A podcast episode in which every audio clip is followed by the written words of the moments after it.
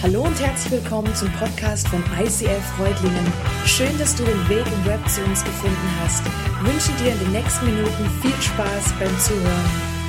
Daniel, Daniel, du bleibst unter deinen Möglichkeiten. Daniel, du bleibst unter deinen Möglichkeiten. Daniel, du, du bleibst unter deinen Möglichkeiten. Du bleibst unter deinen Möglichkeiten. Das war 2010 im Sommer und ich habe das immer noch im Ohr, wie das, dieser eine Satz bei mir Tag und Nacht irgendwie bei mir sich bewegt hat. Ihr bleibt unter euren Möglichkeiten. Was war passiert? Was war los? Wir hatten in unserem CVADM damals eine richtig, richtig große Jugendwoche geplant. Wir hatten vor so richtig, wir hatten eine, eine, eine Halle und haben eine Arena reingebaut. Also so richtig mit, mit, mit Stufe und ähm, Logenplätze und so. Wir haben Vollgas gegeben. Wir haben jede Menge Geld in die Hand genommen, wir haben jede Menge Aktivitäten reingesteckt und wir haben jede Menge Mitarbeiter motiviert. Einen richtig fetten Aufwand. Und ich als damaliger Vorsitzender des CVRMs ich hatte dieses Projekt angeschaut, mit vorwärts gebracht und ich habe natürlich mich auch ein Stück weit verantwortlich, nicht nur ein Stück weit, ich habe mich verantwortlich gefühlt für den Erfolg von diesem Projekt. Das Problem damals war, dass wir mega coole Mitarbeiter hatten, die das richtig gut organisieren konnten. Aber wir hatten uns das Ziel gesetzt, nicht die Jugendliche vom CVJM und die Jugendliche vielleicht hier von One News zu erreichen, sondern wir hatten das Ziel, dass wir die Jugendliche vom Jugendhaus, die Jugendgangs, die vielleicht irgendwo am Dorfplatz rumhängen, dass wir die erreichen. Aber wir hatten das Problem, dass wir gar keine Connections zu diesen Jugendlichen hatten. Wir wussten theoretisch, wo sie sind, aber wir kannten niemand. Wir, ja, so vieles war unklar. So vieles war irgendwie noch in der Schwebe und es war nur noch ein paar Wochen, bis dieser Event startet. Und dann war dieses, ja, dann war, war natürlich ein richtig fettes Supporter-Team. Wir hatten Jugendevangelisten eingeladen, Leute aus, äh, ja, der richtige Koryphäe. Eine Bibelschule hat uns unterstützt mit ganz, ganz vielen Mitarbeitern. Und der Druck, der stieg natürlich immer mehr. Und dann war diese eine Leitungsteamsitzung. Und dieser externe Projektleiter oder Mitprojektleiter, dieser Jugendmissionar, der hat diesen einen Satz gesagt, Daniel, Daniel, ihr bleibt so sehr unter euren Möglichkeiten. Ich spüre diesen Satz manchmal noch, wenn ich heute an Jugendevents denke.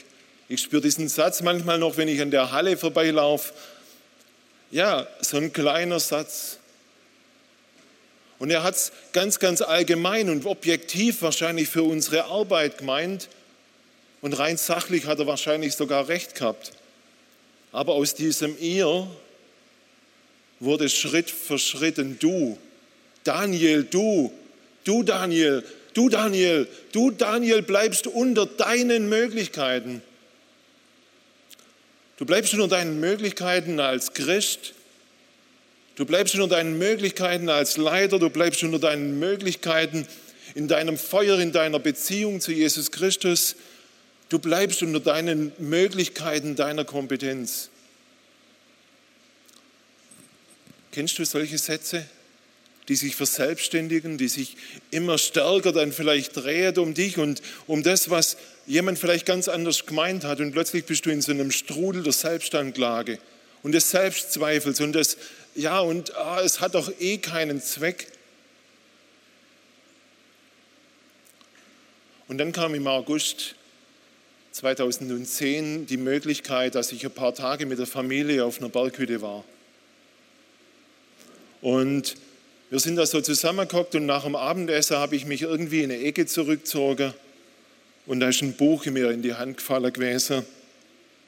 Und ich glaube, das war bisher das einzige Buch, das ich so richtig von vorne bis hinten an einem Stück durchgelesen habe.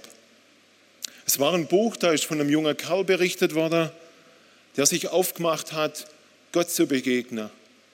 Wie er eine Vision bekommen hat unterm Sternenhimmel am westlichsten Punkt von Europa in Portugal. Wie er eine Vision bekommen hat für junge Menschen.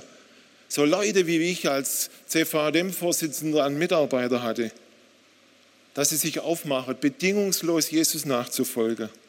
Dass sie bereit sind, sich zu opfern und hinzugeben für Menschen, ja, die am Rande der Gesellschaft leben, die bereit sind, Tag und Nacht sich in die Gegenwart Gottes zu stürzen. Ich las da von einem Jugendpastor, der in England eine richtig, richtig geniale Jugendarbeit aufgebaut hat. Ich las von einem Jugendpastor, der dort auch noch eine wundertolle Frau kennengelernt hat. Ich las Geschichte um Geschichte von unglaublichen Begegnungen mit Drogensüchtigen, mit neuen Ideen, mit neuen Konzepten, mit coolen Locations, wie Dinge sich verändert haben durchs Wirken vom Heiligen Geist. Ich las Schritt für Schritt, wie der Jugendpastor mit seiner Frau vorwärts ging, wie ihre Familie wuchs, ja, wie es richtig bewegte Zeiten waren, in denen ja total erfüllt war von der Gegenwart Gottes. Aber dann kam auch der Punkt, wo dieser Jugendpastor in dem Buch berichtet hat, wie er sich so richtig verloren fühlte. Wie auf der einen Seite Erlebnisse um Erlebnisse hatte, aber auf der anderen Seite auch gemerkt hat, er ist immer mehr in Programmmeetings, in Finanzplanung, in Strukturplanung, in Reiseplanung, in Strategie. das, was dieser Jugendpastor im Großen erlebt hat, hat ganz, ganz stark meine Situation damals in Dettingen getroffen. Und deshalb habe ich immer weitergelesen und weitergelesen und habe gar nicht gemerkt, wie, sie, wie die Zeit verging. Ich habe entdeckt, wie dieser, oder mitbewegt und miterlebt, wie dieser Jugendpastor eintaucht ist in die Geschichte von Deutschland. Dieser Engländer hat entdeckt, wie in Leipzig, wie in Dresden durch Gebet vorbereitet wurde, dass die Mauer eingerissen wurde und Deutschland wieder vereint war. Ich habe gelesen, wie er gereist ist nach Tschechien rüber, kurz nach der Wende, und sein Herz zerrissen wurde vom, vom Kinderstrich, der damals direkt an der Grenze war. Von einem Mädel, das kaum 12, 13 war und dort von ihren Zuhältern auf die Straße geschickt worden ist. Ich habe gelesen von einer Geschichte, die ganz, ganz alt ist, von der Geschichte der Brüder in Herrnhut. Ihr kennt das vielleicht aus diesem Losungsbüchle, das man immer wieder so entdeckt. Ihr kennt es vielleicht von Weihnachtssterne. Ich habe die Geschichte gelesen von einem Graf von Zinzendorf, auch so ein inspiring Person, ja, auch so eine, eine Person, die die machen wir vielleicht nächstes Jahr mal. Eine Geschichte 1722, der bereit war, sein Landgut aufzumachen für Religionsflüchtlinge. Und die sind gekommen und haben sich dort niedergelassen. Und plötzlich sind Spannungen unter ihnen aufgekommen. Es wurde immer enger und irgendwie auch geistlich haben sie sich nicht mehr so richtig zusammengefunden. Er hat sein Bestes gegeben.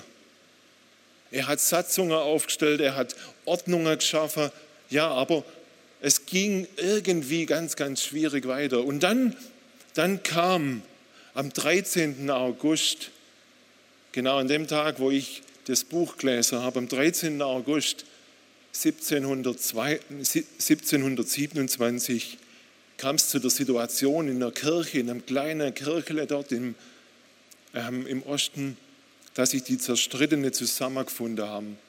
Zu einem Abendmahlgottesdienst und sich gegenseitig um Vergebung gebeten haben, dass sie sich verbunden haben. Und dann ist ein Aufbruch passiert. Die Herrnhuter Brüdergemeinde wurde zur stärksten Missionsgemeinschaft der damaligen Zeit. Über viele, viele Jahrhunderte hinweg haben sie die ganze Welt an die verrückteste Orte, haben sie das Wort Gottes hinbracht. Aber das Zweite, was dort passiert ist, ist, dass eine Gebetsbewegung gestartet hat, die 120 Jahre lang funktioniert hat. Tag und Nacht, Tag und Nacht haben die gebetet. Es ist morgen gewesen, als ich das Buch fertig hatte. Ein Buch, das ich, ja, mich ganz, ganz tief bewegt hat und ein Buch, das mich auf die Person gebracht hat, von der ich euch heute einfach so ein paar Learnings weitergeben möchte. Das Buch heißt Red Moon Rising. Warum das Red Moon Rising heißt, dieser rote Mond, der auftaucht, das könnt ihr in dem Buch nachlesen oder sucht mal nach dem Begriff in der Bibel. Ich möchte euch einen Menschen vorstellen, ja, der, der dieses Buch geschrieben hat, der uns ein paar so Learnings weitergegeben hat. Ich möchte euch ein Buch vorstellen, das mich ganz neu hin auf die Richtung geführt hat. Gott ist am Werk. Gott ist auf seiner Baustelle. Gott arbeitet, auch wenn ich es in Dettingen damals überhaupt nicht erlebt habe. Dieses Buch war für mich ein so ein modernes Zeugnis dessen, was in der Bibel in Hebräer 12 so beschrieben wird. Wir sind also von einer großen Schar an Zeugen umgeben, deren Leben uns zeigt, dass es durch den Glauben möglich ist, den uns aufgetragenen Kampf zu bestehen. Deshalb wollen auch wir, wie Läufer in einem Wettkampf, mit aller Ausdauer dem Ziel entgegenlaufen. Wir wollen alles ablegen, was uns beim Laufen hindert, uns von der Sünde trennen, die uns so leicht gefangen hält, und unseren Blick auf Jesus Christus richten, den Wegbereiter des Glaubens, der uns ans Ziel vorangegangen ist. Diese Wolke der Zeugen, wie ich sie in diesem Buch durch die Geschichte von Gebet, von Gebetserhörung, von Gebetsbewegung erlebt habe, die haben mir Mut zugesprochen als Leiter damals im CVJM. Es hat mir gesagt, hey Daniel, deine Möglichkeiten sind klein, aber Gottes Möglichkeiten sind unendlich. Die sind viel größer, als du denken kannst. Schau dich doch mal um. Red Moon Rising ist nur ein kleines Büchle mit Geschichten darin. Schau dich doch um, was im Reich Gottes alles sich bewegt. Guck, wo es Zeuge gibt, die es bezeuget, dass er am Werk ist. Hey, wir sind jetzt hier in dem Raum so 100, 120, 130, 150 Menschen. Schaut euch mal um. Ich bitte euch jetzt einmal, jeden, der irgendwie schon mal erlebt hat, dass Gott am Wirke ist, dass er einfach mal die Hand hebt. Wer von euch hat schon mal erlebt, dass Gott am Wirke ist? Ja, steht doch mal auf, dass man es wirklich sieht. Hey, schaut euch um. Hey, schaut euch um.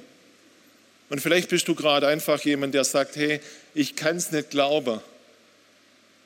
Dann guck dir jetzt eine Person aus und sprich sie nachher an und sag, hey, erzähl mir mal die Story, was du gerade erlebt hast. Das meint die Bibel, wenn sie davon spricht, wir haben Wolken von Zeugen.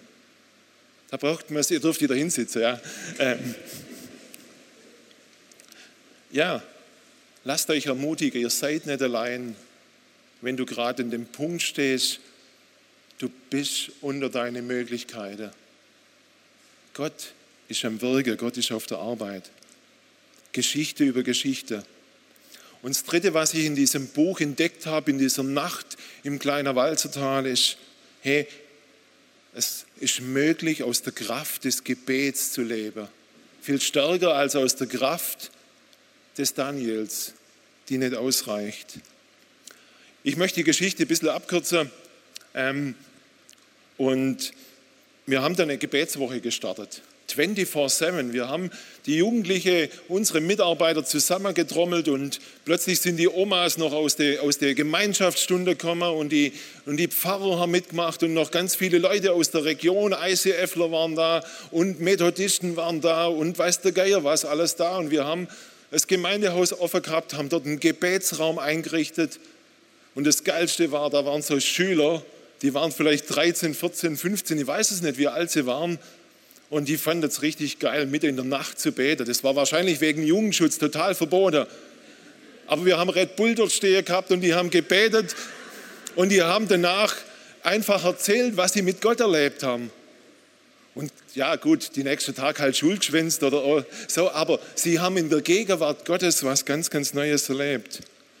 Und das vierte, was ich in dem Buch entdeckt habe, ist eine, ein Verständnis von Leidenschaft, das dienend ist, das bereit ist, immer wieder auch auf Knie zu gehen. Ich möchte euch nicht länger auf die Folter spannen. Der Typ, der dieses Buch geschrieben hat, heißt Pete Craig.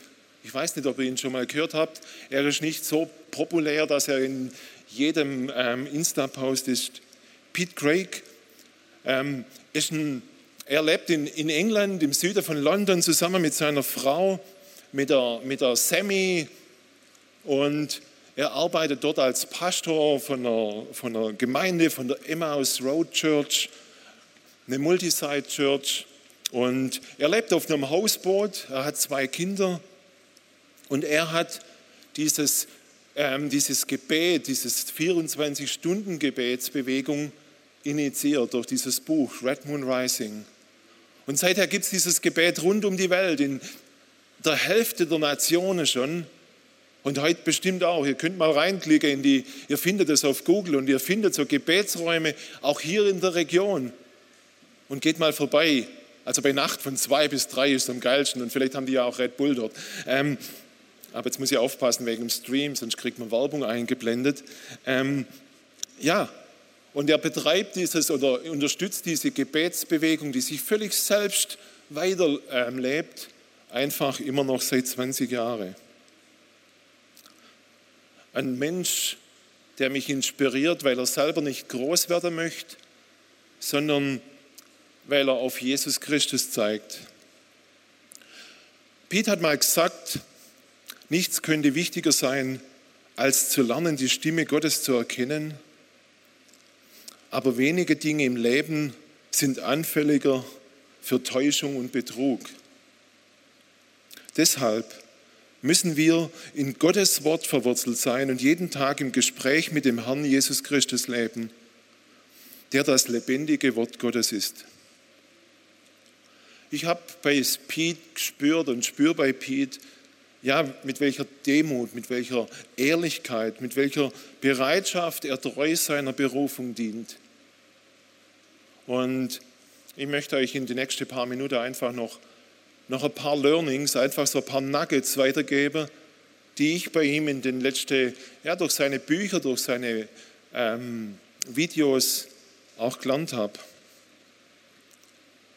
Das Erste, was mich richtig getatscht hat, ist, dass es entscheidender ist, in der Gegenwart Gottes zu sein und dass das das Wichtigste ist, dass du in der Gegenwart Gottes bist, dass das das Wertvollste ist für dein Leben.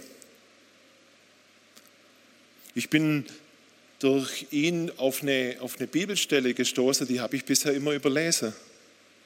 Da steht, da spricht Gott, ja, zieht nur in das Land, in dem es selbst Milch und Honig im Überfluss gibt. Ich aber werde nicht mit euch kommen, weil ihr ein starrsinniges Volk seid. Ich würde euch sonst unterwegs vernichten. Hey, das Volk Israel ist durch die Wüste geschlappt und, hat, und dann sind sie an dem Punkt gestanden, hey, da drüben, da ist der Next Step, da ist dieses Land der Verheißung.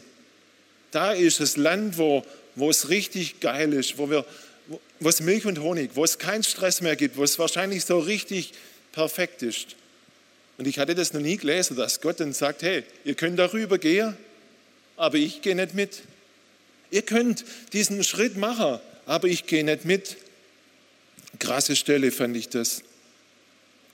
Ähm, und er sagt, hey, das geht nicht, dass ich mitgehe, weil euer Herz, euer, ja, weil ihr verstockt seid, weil, er, weil euer Herz kalt ist, weil er euer Mindset ist auf euch bezogen und euer Mindset ist nicht weich und ist mit mir connected. Ihr baut eure Arenen, ihr macht euer Ding, ihr, ihr, ihr rennt vorwärts und ihr feiert vielleicht sogar richtig geile Gottesdienste, aber euer Herz ist hart. Ihr seid verstockt. Richtig krass. Und wenn euer Herz hart bleibt, dann, dann bringt euch das auf Dauer um. Da ist Gott ganz, ganz klar. Und das sagt er zu seinem Volk, die schon ewig durch die Wüste geschlappt sind. Krasser Text. Und das Volk reagiert dann drauf und, und das Volk ähm, ja, wird dann total traurig und versucht da einfach mit so, mit so einer, einer, einer Bußhaltung dann irgendwie Gott gnädig zu stimmen. Aber ihr leider, der Mose, der geht nochmal einen Schritt weiter. Der Mose, der merkt, hey, es geht um was anderes, es geht um was viel Wichtigeres, es geht noch um was, das größer ist. Und dann lesen wir da in diesem, im Mose, und wenn die Israeliten irgendwo ihr Lager aufschlugen, stellte Mose jedes Mal außerhalb des Lagers sein Zelt auf. Er nannte es Zelt der Begegnung. Mose hat kapiert, unser Herz wird nur weich in der Gegenwart Gottes. Unser Herz für die Jugendliche, die du nicht erreichst, Daniel, das wird nur weich in der Gegenwart Gottes. Und nicht in dem, dass du weiter durch deine Wüste rennst. Ein krasser Abschnitt hier im, im, im Mose. Weil das sagt mir, hey Daniel, und das sagt er vielleicht auch dir, hey, du kannst alle deine Wünsche erreichen. Du kannst alle deine, deine, von deiner Bucketlist, alle die Dinge abstreichen, die du schon mega drauf hast. Aber wenn du Schaden nimmst an deiner Seele, dann, dann, dann gehst du tot. Mose sagt hier, er macht ein Statement. Er sagt, hey, die Gegenwart oder der Aufenthalt in der Gegenwart Gottes, das ist die größte und wichtigste Priorität. Und vielleicht bist du in einer Gemeinde aktiv oder bist hier im ICF aktiv und du, du bist am Gasgeber und du schaffst für Jesus und du bist total fleißig. Und, aber wir sind in erster Linie berufen, Kinder von Jesus, Kinder von Gott zu sein, die an seinem Tisch Platz nehmen. Und dann und dann erst gibt er uns die Kraft und den Auftrag, den Next Step zu gehen in ein Land, ja, wo, wir, wo wir auch ähm, Milch und Honig erleben. Pete Craig, er bringt es nochmal ein bisschen krasser auf den, auf den Punkt. Er sagt, hey, die Geborgenheit in der Gegenwart Gottes ist wichtiger als erhörte Gebete. Die Gegenwart oder das, der Aufenthalt in der Gegenwart Gottes ist wichtiger wie erhörte Gebete. Hey, wir rennen oft so durch die Welt und betet und betet und möchten zack, Durchbruch und Durchbruch und möchten von Glory to Glory. Und er hat es erlebt mit dieser 24-7-Bewegung. Aber er sagt, es ist wichtiger, im Zelt der Begegnung zu sitzen und er macht es ganz, ganz praktisch. Ich möchte euch die Geschichte von Sammy erzählen, von seiner Frau. Sie haben sich kennengelernt, sie haben sich lieben gelernt, sie haben geheiratet, ihr erstes Kind ist geboren und dann hat diese, ähm, diese 24-7-Bewegung angefangen und ihr zweites Kind ist geboren. Es lief alles bombig und plötzlich hat Sammy mega, mega Kopfschmerzen.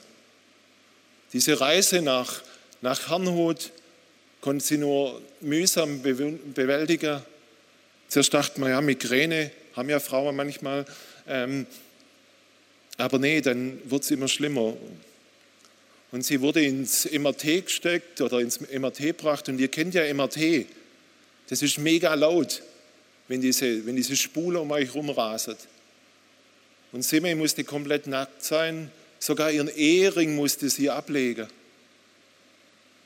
Und Sammy berichtet, dass sie nichts mehr gespürt hat von dem, was sie sonst hält. Nicht ihren Pete, nicht ihre zwei Kinder, das ganz, ganz Kleine, das erst ein paar Wochen alt war. Kennst du auch so diese MRT-Verlassenheit? Dass das Zeug um dich rumrast und du dich ganz, ganz nackt fühlst. Keiner hält dich mehr. Auch das ist ein Teil von der Story von, von Pete und Sammy. Und in dieser Situation, in diesem MRT wird erzählt, dass Semi dann einfach nur noch eins gemacht hat. Sie hat vor sich hin der Psalm 91 rezitiert.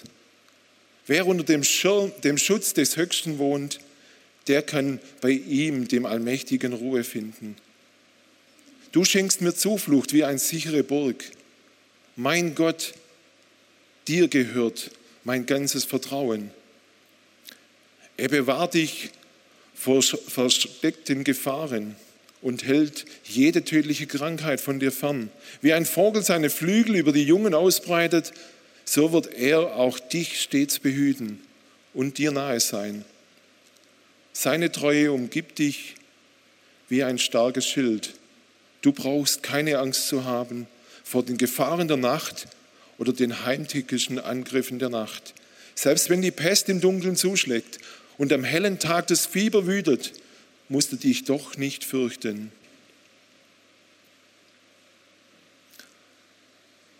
Sammy in diesem MRT hat im Psalm 91 ihr Zelt der Begegnung gefunden. Darf ich dich fragen, was dein Zelt der Begegnung ist? Hast du sowas, hast du irgendwie so eine, eine Möglichkeit, einfach runterzukommen? Für mich ist es hinterm Haus die Baumwiese. Oder unser, eigentlich ist es unser Besenkammer und meine Frau hat es irgendwann ausgeräumt und einen Stuhl reingestellt und da hängen ein paar gute ähm, Verse an der Wand. Das ist so eng, dass man kaum zu zweit reinkommt. Aber das ist unser Zelt der Begegnung. Hast du sowas? Oder bist du immer in deinem Hamsterrad des Lebens? Bei Sammy wurde ein riesiger Tumor festgestellt. Er wurde operiert und wurde erfolgreich operiert. Aber seit diesem Zeitpunkt hat Sammy unendliche Kopfschmerzen. Immer wieder kommen epileptische Anfälle. Mit starken Medikamenten muss das bis heute immer wieder bekämpft werden und das ist eine mega Einschränkung. Pete Craig schreibt in einem Buch, in einem Buch, das heißt Gott on Mute, wenn Gott schweigt, folgende Sätze. Ich musste lernen, mit diesem Paradox zu leben. Auf der einen Seite habe ich auf, die aufregendste Mailbox der Welt, so viele unglaubliche Geschichten von Gebetserhörung, die sich manchmal lesen wie Wunder aus dem Neuen Testament. Und auf der anderen Seite sehe ich meine Frau, wie sie epileptische Anfälle hat. Und ich rufe zu Gott, hilf doch, hilf doch, hilf doch. Eines Abends, als ich zusammengesunken auf dem Sofa saß und versuchte, mit den Folgen eines weiteren Anfalls fertig zu werden, schien Gott, schien Gott mir fünf Worte ins Ohr zu flüstern. Ich weiß, wie du dich fühlst. Egal, ob ich mir die Stimme eingebildet hatte oder nicht, sie hatte eine unmittelbare Wirkung auf mich. Ich antwortete laut und wütend, nein, du weißt das nicht, du hast keine Ahnung. Wie kannst du so tun, als du wüsstest, wie ich mich fühle? Wenn du wüsstest, wie sich das anfühlt, würdest du diese Anfälle stoppen. Tränen kullerten über meine Augen. Wann hast du jemals das Gesicht gesehen, das du über alles liebst, dämonisch verzerrt, blau und nach Luft schnappend. Wann wusstest du jemals da sitzen und die dümmsten Gebete flüstern, die je gebetet wurden und dich völlig hilflos fühlen? Gott, ich glaube nicht, dass du eine Ahnung hast, wie es sich anfühlt, mit, jenem, mit jemand einfleischt zu sein und zuzusehen, wie diese Person sich krampft und windet oder Knoch als ob ihre Knochen brechen.